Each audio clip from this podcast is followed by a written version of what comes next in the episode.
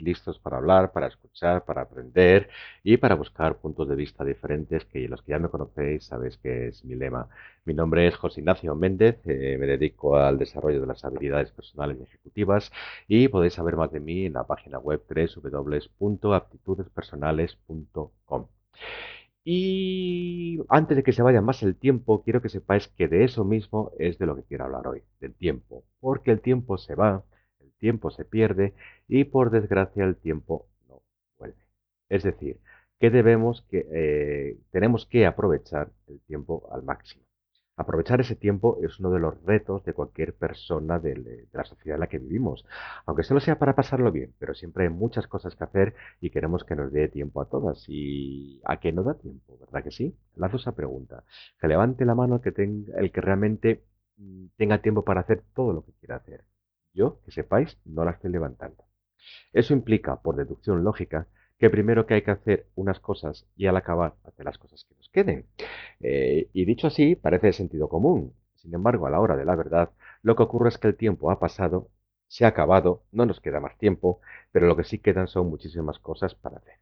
Bueno, porque sepáis que el motivo de esto es lógico. Es tan fácil como que no realizamos en primer lugar las cosas que realmente debemos hacer sino que generalmente, ojo, recordad que siempre hablo desde el punto de vista de la generalidad, generalmente hacemos aquellas que más nos apetece o que más nos gusta o que simplemente son más fáciles de realizar.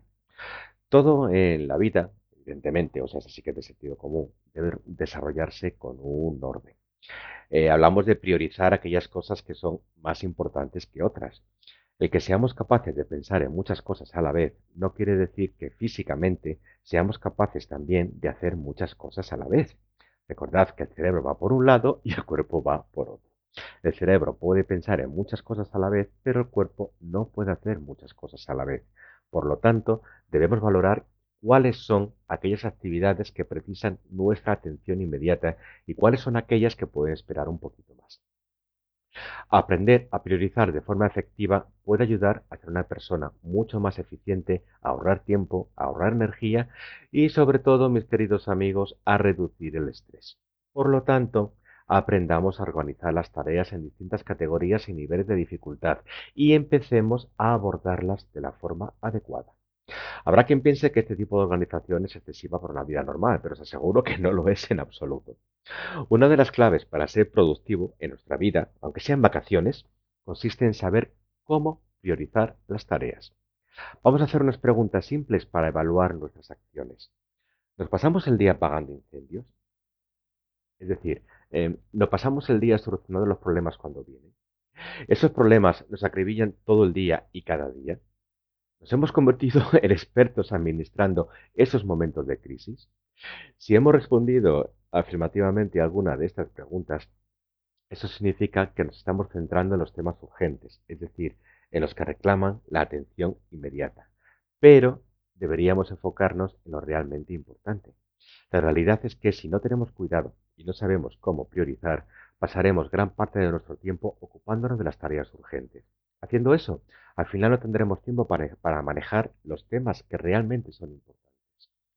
Normalmente resulta fácil identificar las tareas urgentes, porque los problemas son llamativos, escandalosos y captan la, la atención. Lo importante, en cambio, es mm, distinto, hay que darle otro pequeño enfoque. La importancia de una tarea se define en función de los beneficios y las consecuencias, es decir, de los beneficios que logramos haciéndola y de las consecuencias negativas que logramos si no la hacemos. Cuanto mayores son los beneficios, más importante es el tema en cuestión. Cuanto peores son las consecuencias de no ocuparse de una actividad, lógicamente mayor importancia tiene. El primer paso para saber priorizar nuestras tareas es plantearse cinco preguntas clave que nos van a ayudar a identificar las que son realmente importantes. 1. Preguntémonos, ¿cuáles son los beneficios? 2. ¿Qué ocurrirá si no nos ocupamos de esa tarea? 3. ¿Cuál es el beneficio que obtienes por acabar la tarea? 4. ¿Qué estás intentando conseguir? Y 5. ¿Puedes conectarla con tu misión o con tus objetivos? Planteemos siempre estas cinco preguntas como un proceso clave. Cada vez que nos enfrentemos a una nueva tarea nos va a ser de, la verdad, que de gran ayuda. y nos permitirá decidir si es importante o no es importante. Antes de sentarnos a analizar cuáles tareas son prioritarias en nuestra agenda de actividades, es preciso que apliquemos ciertos indicadores para poder medir su importancia. Y eso se puede hacer aplicando una clasificación muy simple. Por ejemplo, buscar las tareas de beneficios tangibles o encontrar las tareas de beneficios tangibles o bien seleccionar las tareas de beneficios bajos. Eh, esto se puede ampliar, o sea, es, es estudiar sobre ello, aprender a priorizar, puntuar. Parece que se pierde mucho tiempo haciéndolo, porque inicialmente la impresión que da es que es una misión imposible, pero os aseguro que no lo es. La realidad es que posteriormente, aunque al principio cueste un poquito hacerlo, es tanto el tiempo que se gana, el esfuerzo que evitamos y los disgustos que nos ahorramos que os aseguro que compensa con creces todos los ejercicios y todos el estar permanentemente dedicados a las cosas importantes pero no urgentes nos va a liberar de estrés nos va a hacer más efectivos y más exitosos en cualquier actividad. Además, tener en cuenta que si siempre estamos en este área, o sea, en el área de lo urgente e importante, para cuando sea urgente ya estará hecho. Es decir, estamos previniendo que ocurran sorpresas y que vengan los, los Recordad que el tiempo se va por sí solo y hay que administrarlo de la forma adecuada. No administrar el tiempo lleva consigo un camino directo al estrés y a la falta de disfrute de nuestras acciones. Y yo creo que ninguno de nosotros queremos hacer, vivir en un mundo del estrés. A ver, os pongo otro ejemplo. Eh, no vamos a hablar ya de, cómo clasificar los objetivos las tareas utilizando la técnica SMART. Creo recordar que hay otro podcast que ya hablaba de, todo eso. Pero sí quiero que tengáis claro un proceso simple de puntuación. Eh, hasta ahora, nuestra sociedad parece que está basada en la puntuación del, 0 al 10 para todo. Pues bien, las tareas, las cosas que tengamos que hacer, también se pueden puntuar en importancia del 0 al 10. Yo soy una persona que le gusta mucho las listas para no perderme nada. Y sobre todo escritas. Más vale un lápiz corto con una memoria grande, nunca lo olvidéis. Pues bien, es un proceso muy simple. Sentarnos, coger nuestro papel y nuestro boli, ya sé que es muy repetitivo, pero es que es algo que, funciona muy bien, eh, y hacer la lista de todo lo que tenemos pendiente por hacer. Una vez que tengamos escrito todo, o al menos todo lo que nos acordemos en ese momento, que seguramente surgirán más cosas, por separado, de forma independiente, no en conjunto, hay que valorar cada una de esas tareas o recados que tenemos que hacer en importancia del 0 al 10. Un ejemplo, tengo que ir a la peluquería. Creo que esto en importancia pues puede ser un 5 porque el pelo aún no lo tengo suficientemente largo. Em, otro ejemplo, tengo que ir al banco. Vale. Si yo creo que tengo que, que es importante que vaya, vamos a poner un 7 porque resulta que hay que solucionar un problema con un recibo. Y así, una por una, todas las tareas que se nos vayan ocurriendo. Eh, llegará un momento en que cuando estén hechas nos demos cuenta a simple vista de lo que realmente es importante y lo que no, es decir, lo que para nosotros según nuestro criterio, debemos hacer en primer lugar, siempre pensándolo con frialdad y como sucesos independientes. A partir de ahí es algo tan simple como em, reunir aquellas tareas que tienen una nota máxima, como un 10, y ejecutarlas en primera opción.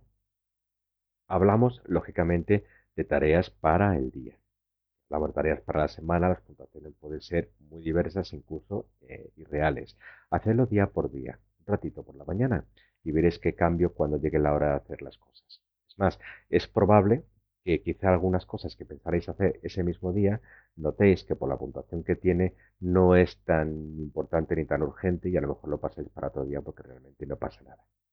En el caso de que seguramente es muy probable de que tengáis varias tareas con la misma puntuación, ya sea un 9 o ya sea un 10, tenéis que decidir cuál de ellas se hace primero. Bien, yo aquí la pregunta que recomiendo es muy simple coger cada una de esas tareas de forma individual como un suceso aislado, aislado perdón, y hacéis la pregunta de rigor, la fórmula mágica.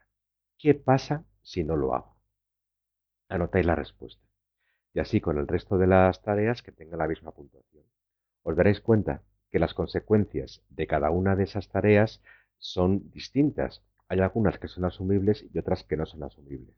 Evidentemente, aquellas tareas que tengan una consecuencia negativa mayor al no hacerlas son las que tenemos que darle mucha más importancia a la hora de realizarlas. Fijaos qué proceso tan simple y tan tonto que puede hacer cualquiera en su casa, en el trabajo o donde quiera.